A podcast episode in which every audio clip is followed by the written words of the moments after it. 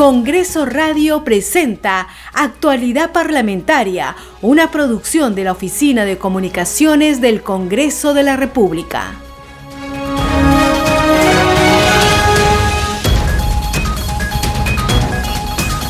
Muy buenos días amigas y amigos, bienvenidos a Actualidad Parlamentaria, su informativo de las mañanas. Hoy miércoles 13 de abril de 2022 los acompañamos José Trujillo Ripamonti en la conducción y en los controles se encuentra Franco Roldán. En los próximos minutos conoceremos el más amplio panorama del acontecer en el Congreso de la República. Este programa se escucha en las regiones del país gracias a las siguientes emisoras. Radio Inca Tropical de Abancay en Apurímac, Cinética Radio en Ayacucho, Radio TV Shalom Plus de Tingo María, Radio Las Vegas y Radio Star de Mollendo en Arequipa, Radio Madre de Dios de Puerto Maldonado, Radio Amazónica de Satipo en Junín, Radio TV Perú de Juliaca en Puno, Radio Amistad de Lambayeque, Radio El Pueblo de Ayacucho, Radio Satel Perú de Lampa en Puno, Radio La Voz del Valle de Aplau en Arequipa, Radio Líder de la Unión en Piura y Radio Victoria de Ocros en Huamanga, Ayacucho. Estos son nuestros titulares.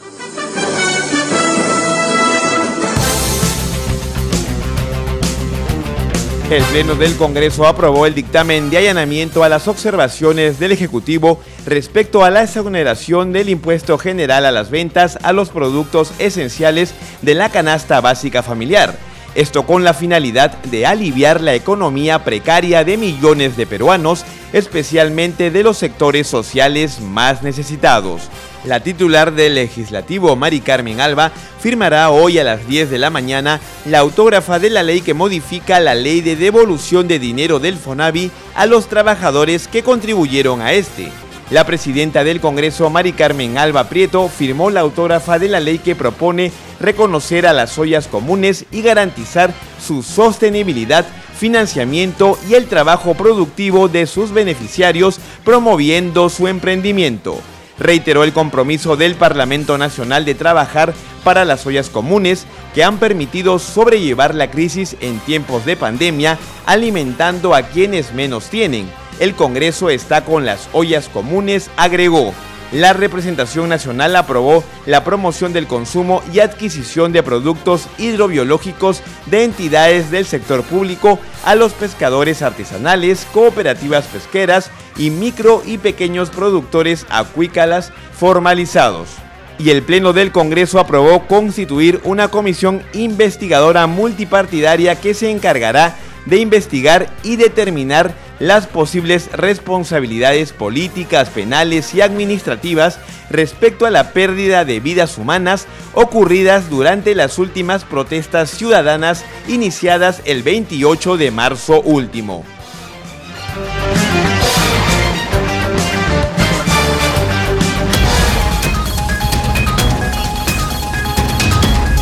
Esto es Actualidad Parlamentaria por Congreso Radio, un Congreso para todos. E iniciamos el desarrollo de las noticias en la presente edición.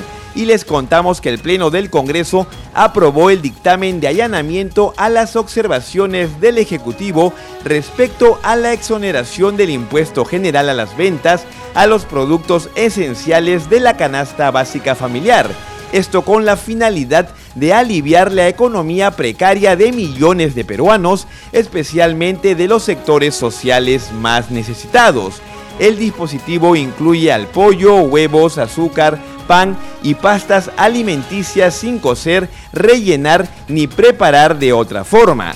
También contempla el uso del crédito fiscal y su aplicación a dicho impuesto correspondientes a las adquisiciones y o importaciones de los principales insumos requeridos que serán determinados mediante un decreto supremo refrendado por el Ministerio de Economía y Finanzas. Escuchemos el momento de la votación de este dictamen. Han votado a favor 95, con resiste en contra 10, abstención 3. Ha sido aprobado el allanamiento. Señores congresistas, la aprobación de allanamientos no requiere segunda votación.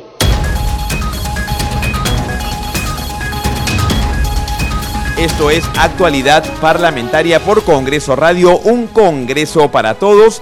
Y continuamos con las informaciones. Y ahora les contamos que la Comisión de Economía aprobó el dictamen para que se autorice un nuevo retiro del fondo de las AFP por 4 UITs, que equivale a 18.400 soles. Más detalles en el informe de Congreso TV. Han votado a favor nueve señores congresistas, en contra un señor congresista, en abstención dos señores congresistas. Los miembros de la Comisión de Economía decidieron así dar luz verde al proyecto de ley que faculta un nuevo retiro de los fondos de pensiones de las AFPs, esta vez hasta cuatro UITs, es decir, 18.400 soles. Inicialmente se propuso que el retiro ascienda solo a tres UITs, pero hubo esta solicitud se vote uno y tres, pero con cuatro UITs para todos. Eso es lo que yo había esto planteado, Presidenta, que se considere las cuatro unidades impositivas tributarias, tanto para aportantes y ex aportantes, y sometámoslo a votación. Muchas gracias. La propuesta establece además que la devolución se hará cada 30 días, desde el día siguiente de la promulgación de la ley, a razón de una OIT cada 30 días, hasta cumplir los 18.400 soles. Además, la norma indica que estos retiros son intangibles y no pueden ser objeto de descuento, embargo ni retención judicial. Este retiro representará el sexto desde el primero aprobado en el 2020 como mecanismo para apoyar la economía de los peruanos afectados por la crisis generada por la pandemia del coronavirus. Por otro lado, la Comisión de Economía aprobó allanarse en su totalidad a las observaciones hechas por el Poder Ejecutivo a la autógrafa de ley que exonera del IGB a determinados productos alimenticios. El dictamen señala que quedarán exoneradas la carne de aves frescos, refrigerados o congelados, los huevos frescos de gallina, el azúcar, las pastas sin cocer, rellenar ni preparar de otra forma y el pan. Asimismo, el plazo de exoneración será hasta el 31 de julio de 2022 y no hasta el 31 de diciembre como estaba inicialmente en la autógrafa. Continuamos con las noticias en actualidad parlamentaria por Congreso Radio, un Congreso para todos. Y les contamos que la titular del legislativo, Mari Carmen Alba, firmará hoy a las 10 de la mañana la autógrafa de la ley que modifica la ley de devolución de dinero del FONAVI a los trabajadores que contribuyeron a este.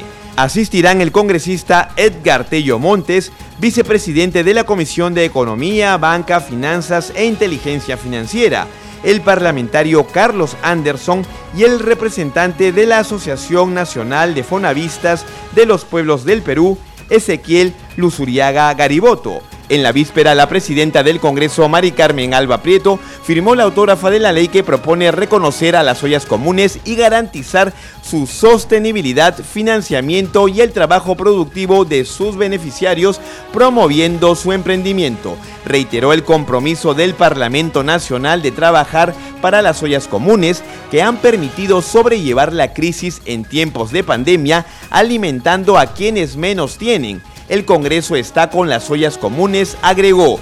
Explicó que las ollas comunes podrán ser registradas por las municipalidades de su zona como organizaciones sociales de base, para que así cuenten con un presupuesto que les permita sobrevivir y garantizar su sostenibilidad durante situaciones de emergencia como desastres naturales, emergencia sanitaria o de graves circunstancias que afecten en la vida de la nación. Escuchemos a la presidenta del Congreso, Mari Carmen Alba Prieto.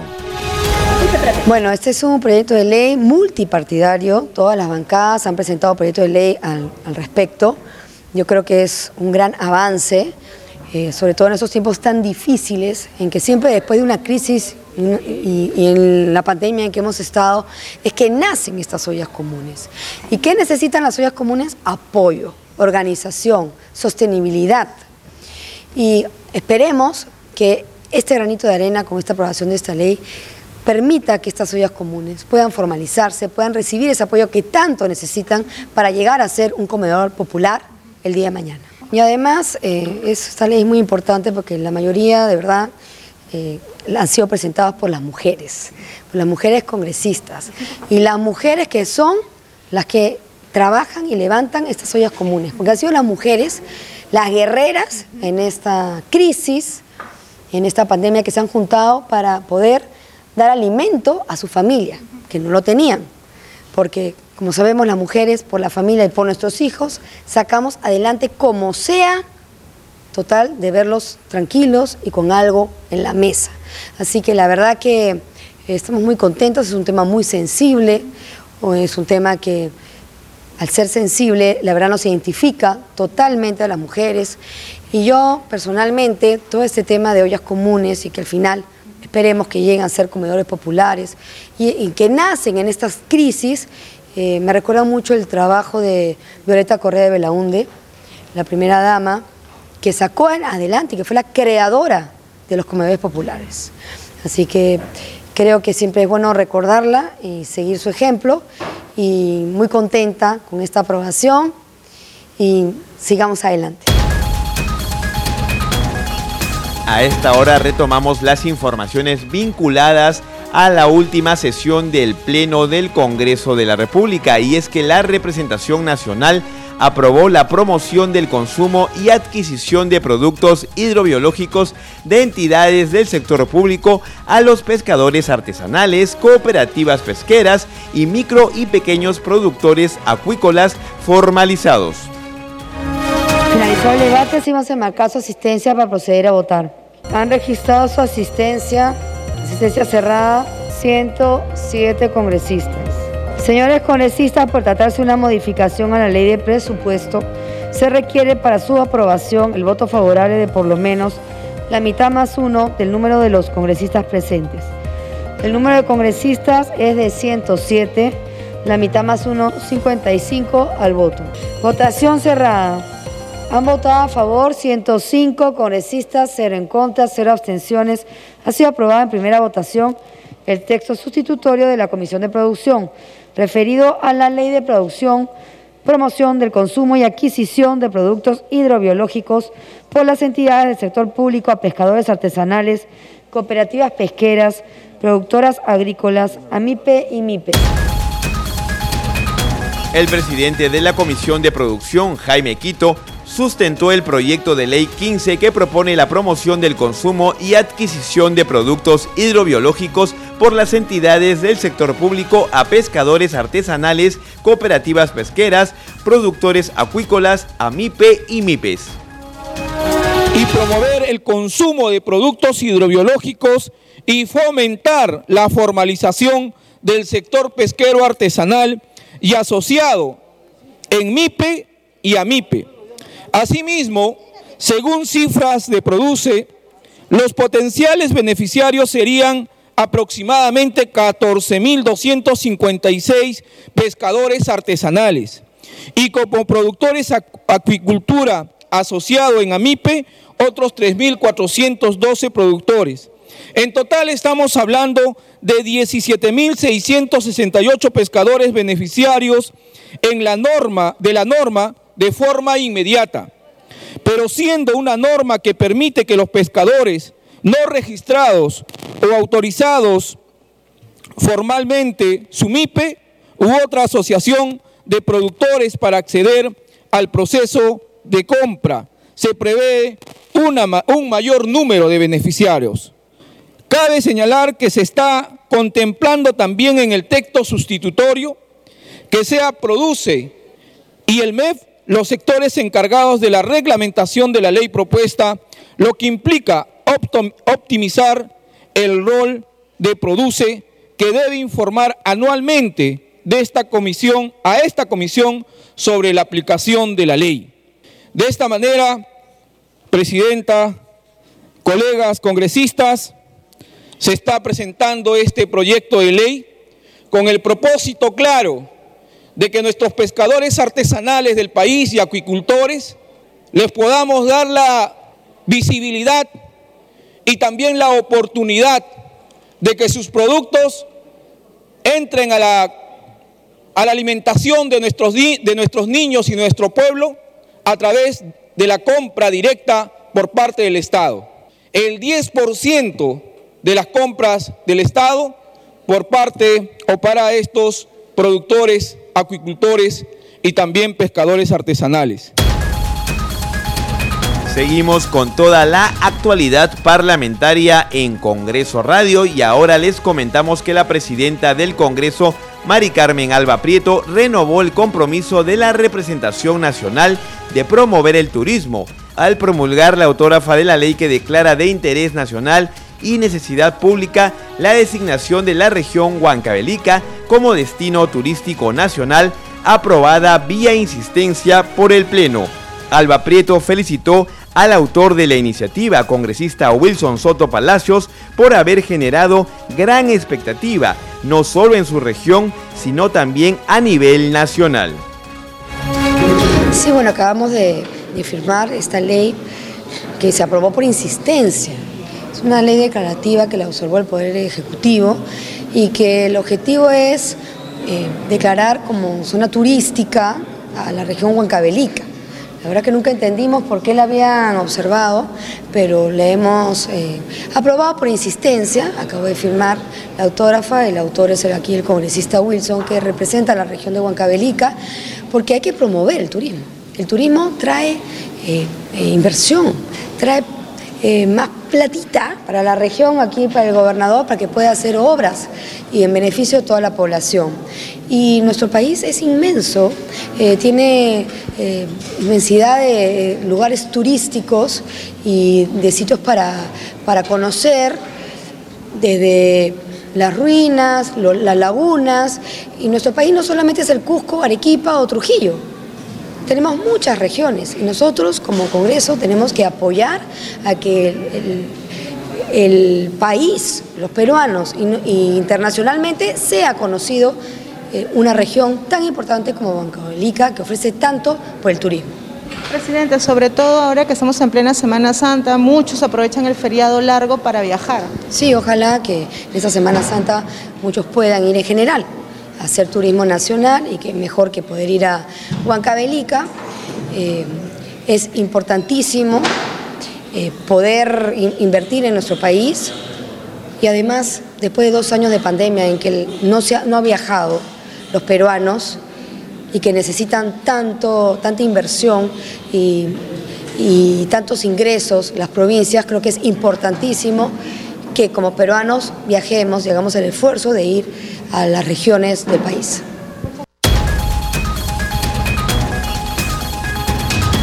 A su turno, el congresista Wilson Soto dijo que la firma de esta autógrafa de ley es muy importante para su región.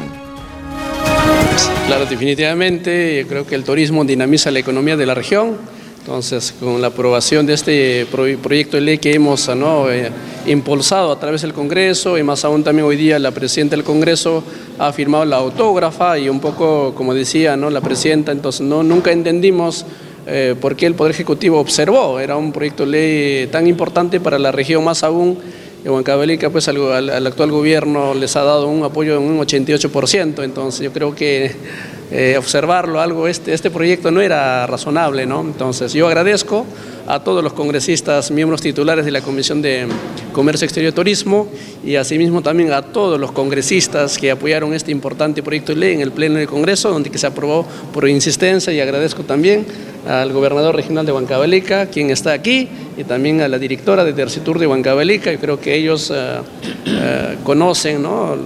Los lugares este, turísticos de Huancavelica, más aún como autoridad regional estoy seguro que va a impulsar, porque Huancavelica tiene unas potencialidades zonas turísticas, quien ahí lo conoce, estoy seguro a través de esta importante ley que se va, va, a ser publicado mañana y vamos a nosotros articular conjuntamente con las autoridades local, provincial, regional, vamos a conocer nuestros lugares turísticos de Huancavelica. Muchas gracias.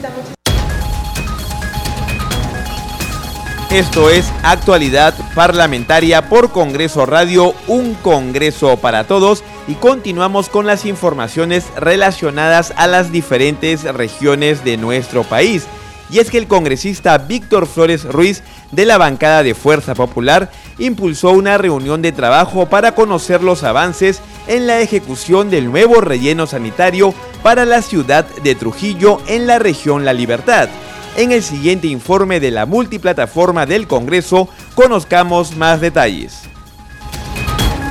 En la reunión de trabajo impulsado por el congresista Víctor Flores Ruiz fue para conocer los avances de la ejecución del proyecto del nuevo relleno sanitario para la ciudad de Trujillo. Los técnicos de la Dirección de Gestión Ambiental del MINAM señalaron que el expediente técnico del proyecto fue aprobado y está en búsqueda de financiamiento a través del Banco Interamericano de Desarrollo. Aquí lo que vamos a hacer es un programa concertado con la alcaldía de Trujillo, ¿no? con el alcalde y también con los técnicos del MINAN, de tal manera que se puede empujar el, digamos, eh, la, el obtener el préstamo del Banco Interamericano de Desarrollo, pero por un proyecto integral. O sea, no podemos, hasta ahora el proyecto está 70-30, por decir. Pero no, necesitamos que sea un proyecto integral al 100%, de tal manera que posteriormente el Estado la ciudadanía, porque al final la ciudadanía es la que paga los préstamos, devuelva todo el préstamo, pero en favor de la ciudad. ¿no? El monto de inversión del expediente técnico alcanza los 77 millones de soles. El 70% de este monto sería financiado por el BID y el 30% por la Municipalidad Provincial de Trujillo. Por su parte, el alcalde de la provincia de Trujillo, José Ruiz Vega, indicó que no cuenta con el presupuesto requerido, por lo que solicitará al Ministerio de Economía considerar la ejecución del proyecto en el presupuesto para el próximo año. Ahorita han aceptado el 70, como le digo, ¿no? 70 el Banco Interamericano y 30, digamos, la Municipalidad de Trujillo. Pero las municipalidades, pues a nivel nacional, están desfinanciadas, no tienen presupuesto. Incluso no están peleando pues por presupuestos menores a 20 o 30 millones. Entonces, lo que se necesita es que el Banco Interamericano asuma el total del, del préstamo para ejecutar este proyecto tan importante. No nos olvidemos que ese es un proyecto de los tantos que hay. El congresista Flores Ruiz señaló que es prioridad ejecutar este proyecto que beneficiará a nueve distritos de la provincia de Trujillo. La cortina musical que nos acaba de poner nuestro compañero Franco Roldán nos indica que es momento de dar pase a la agenda del Parlamento Nacional para la jornada de hoy. Dicho sea de paso, un día después de una jornada también muy intensa en el Pleno del Congreso de la República. Y para ello nos enlazamos telefónicamente con nuestra compañera Perla Villanueva que trae toda la información al respecto. Muy buenos días, Perla. ¿Cómo estás, José? Muy buenos días y gracias por el pase. Así es, las comisiones y grupos de trabajo en el Congreso de la República continúan hoy con sus sesiones. Vamos a conocer la agenda parlamentaria establecida para hoy miércoles 13 de abril. Te lo comento rápidamente. La Comisión Permanente del Congreso, como ya lo has informado, sesiona hoy desde las 11 de la mañana y en su agenda se ha considerado precisamente la discusión y votación de informes sobre diversas denuncias constitucionales, entre ellas aquellas que tienen un informe favorable y se encuentra planteada, por ejemplo, contra el presidente Pedro Castillo, esto por los congresistas Norma Yarro y José Cueto. De similar situación son las denuncias contra la ex fiscal de la Nación, Zoraida Ábalos, eh, planteada por la ex congresista María Cabrera e interpuesta por el ex fiscal Luis Arce contra Ábalos y el presidente del Jurado Nacional de Elecciones. También se han considerado en esta agenda la denuncia del ex congresista César González contra la presidenta del Poder Judicial, Elvia Parlos. La subcomisión de acusaciones constitucionales, José, se encuentra sesionando desde las 8 de la mañana. Este grupo presidido por la parlamentaria Rocío Torres sigue tratando las denuncias planteadas por la fiscal de la Nación contra los expresidentes Martín Vizcarra y Manuel Merino respectivamente. La primera denuncia tiene que ver con el caso de la contratación de Richard Cisneros en el Ministerio de Cultura y la segunda con los lamentables fallecimientos de Inti Sotelo y Brian Pintado durante las manifestaciones de noviembre del 2020. Hay varios ministros citados para hoy también, José, a diversas comisiones. A las nueve de la mañana ya, en breve, la Comisión de Fiscalización prevé interrogar al ministro de Comercio Exterior y Turismo, Roberto Sánchez, a los excomandantes generales del Ejército, José Vizcarra, y de la Fuerza Aérea, Jorge Luis Chaparro, en el marco de la investigación por el denominado eh, caso Zarratea. La Comisión de Cultura y Patrimonio Cultural va a recibir la declaración del ministro del sector, Alejandro Salas, sobre las acciones desarrolladas por su despacho respecto al derrumbe de una de las columnas de la fortaleza de Cuela en la región Amazonas. La ministra de la Mujer, Diana Mirolavich, está invitada a la sesión de la Comisión de Justicia y Derechos Humanos y a la Comisión de Pueblos Andinos. Se ha convocado al ministro de Energía y Minas, Carlos Palacios, para que informe sobre un proyecto de ley de extracción minera en medio de la ciudad de Cerro de Pasco. La Comisión eh, de Inclusión Social y Personas con Discapacidad también va a sesionar para escuchar a un representante del Ministerio de la Mujer para exponer sobre la posición de esta cartera frente a los proyectos de ley sobre regulación de las labores que realizan quienes están al cuidado de las personas con discapacidad. Hay más información, José, pero se los vamos a estar comentando en el transcurso del día en nuestros siguientes informativos. Seguimos contigo en la conducción. Gracias Perla por tan completa información como siempre sobre las actividades que se desarrollarán en la presente jornada en el Parlamento Nacional. Como bien lo mencionaba nuestra compañera Perla Villanueva, ah, se presentarán una serie de ministros en diferentes comisiones de trabajo y estaremos atentos a las mismas a través de la señal de Congreso Radio, Congreso Televisión y nuestras eh, redes sociales. Antes de irnos, ya estamos llegando al final de la presente edición de actualidad parlamentaria, queremos recordarles como siempre qué es lo que puede hacer un congresista por nosotros. El Perú tiene más de 30 millones de habitantes. Cada peruano y peruana tiene diferentes intereses y necesidades, pero si todos queremos ser escuchados al mismo tiempo, no es posible llegar a ningún acuerdo. Por eso, en democracia los ciudadanos elegimos a otros ciudadanos como nuestros representantes. Entre esos elegidos están los congresistas. ¿Qué puede y debe hacer un congresista por ti? Los congresistas deben comunicarse con la población para conocer sus demandas y necesidades. Deben dar leyes que beneficien a la región, al país y a todas las personas. Deben fiscalizar al Poder Ejecutivo y a otras instituciones del Estado para asegurar que cumplan sus funciones con transparencia y eficiencia. Deben actuar con neutralidad, sin aprovecharse de su cargo en beneficio personal o partidario. ¿Qué no debe ni puede hacer un congresista? Los congresistas no pueden ofrecer ni hacer obras públicas. Tampoco pueden construir puentes, pistas o colegios. Esas son tareas del Poder Ejecutivo y de los gobiernos regionales y municipales. No pueden darte trabajo ni ayudarte a encontrar trabajo, aunque sea su pariente, amigo, paisano o miembro de su partido. No pueden recibir regalos, dinero o favores por su trabajo. No pueden usar su influencia para favorecerte en un juicio o en cualquier proceso con alguna entidad del Estado. Exige a tu congresista solo lo que puede y debe hacer.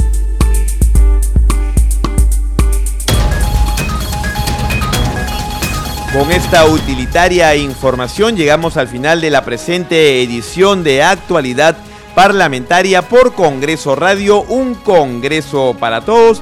Estuvimos con ustedes Franco Roldán en los controles y José Trujillo Ripamonti en la conducción.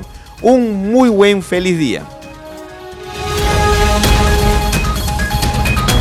Congreso Radio presentó Actualidad Parlamentaria, una producción de la Oficina de Comunicaciones del Congreso de la República.